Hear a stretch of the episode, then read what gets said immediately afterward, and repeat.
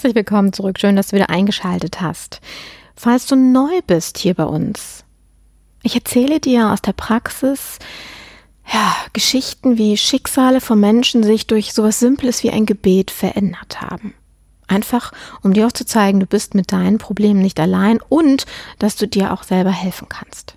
So, worüber wollen wir heute sprechen? Eine Klientin von mir hat mich gebeten, mal mitzukommen zu ihrer Mutter. Ihre Mutter ist demenzkrank und liegt im Pflegeheim. Sie hat mich mitgenommen zu dem Termin und erzählte mir dann auch, dass ihre Mutter sehr häufig Panikattacken hat und auch an diesem Termin wahnsinnig unruhig war und wirklich, also sie lag im Bett, saß mal nicht im Rollstuhl, sondern im Bett und zitterte und war sehr, sehr beunruhigt. Und ich habe mein Gebet gesprochen. Sehr, sehr großes Pflegeheim. Sehr, sehr viel los. Und das sind so Momente, wo ich dann das Gefühl habe, ich sitze in einem Horrorfilm. Ja, es fehlt nur noch die klassische Hitchcock-Geigenmelodie im Hintergrund und sehe plötzlich jemanden, einen Geist. Sei froh, dass du sie nicht siehst. Es sind zu viele unterwegs, aber ich sehe sie ab und an mal, aber auch nur, wenn ich quasi bete. Und auch nicht alle, zum Glück. Ich will sie gar nicht auch alle sehen. Und sie ein Geist in der Tür stehen. Und die Mutter wird gerade völlig unruhig. Der Hund der Tochter meiner Klientin springt aufs Bett, macht Riesentheater und denkt mir, ja, alles klar. Sie so, was ist denn los? Ich sage, alles gut. Entspannt euch, ich kümmere mich. Da steht eine Krankenschwester, lange verstorben. Und die Informationen, die ich dazu empfange, sind, es gibt einen speziellen Namen für, ich habe es gerade vergessen, ich glaube Todesengel oder so. Also diejenigen, die durch die Krankenstationen laufen und Patienten befreien vor ihrer Zeit.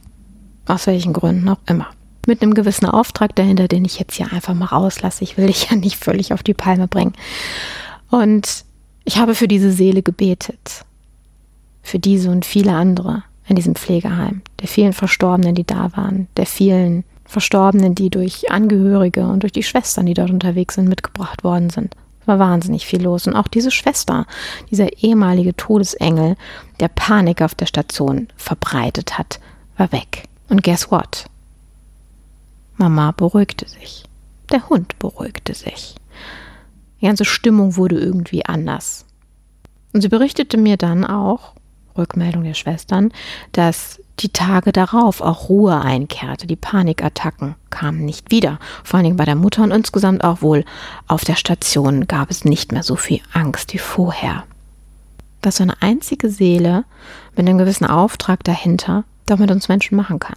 Und das hat nichts mit einem Horrorfilm zu tun oder irgendetwas, was ich irgendwo mal in einem Film gesehen habe. Mit Sicherheit habe ich das auch schon mal in einem Film gesehen, weil das ist etwas, was super passt in jeglichen Horrorfilm. Aber wenn Menschen, die sich nicht mehr richtig artikulieren können und dementsprechend nicht mehr wahr von falsch anscheinend, also wahr von, nee, real von irreal, das ist ja das Richtige. Also weltlich von nicht weltlich unterscheiden können und dann einfach darauf reagieren und es nicht mehr wegschieben können, sollte man spezieller da drauf gucken. Genauso wie bei den Kindern in der Folge mit der Feder, falls du dir die schon angehört hast. In dem Sinne, hast du Verwandte, die im Krankenhaus sind? Hast du Angehörige, Freunde, die plötzlich mit solchen Attacken zu tun haben? Dann redet man ein offenes Wort darüber, ob die irgendwas sehen. Denn Menschen sagen sowas normalerweise nicht, weil sonst ne, droht ja die Gruppe mit den weißen Jacken, mit den Schnallen am Rücken.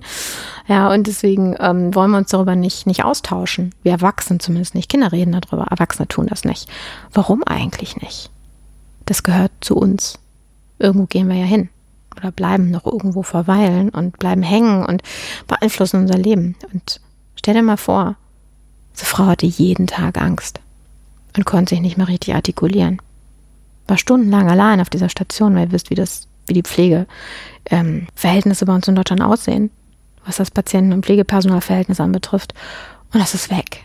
Wir konnten dieser Frau und vielen anderen Patienten auf dieser Station, wahrscheinlich am ganzen Pflegeheim, eine Menge Entlastung geben. Durch ein Gebet. Das ist der Wahnsinn.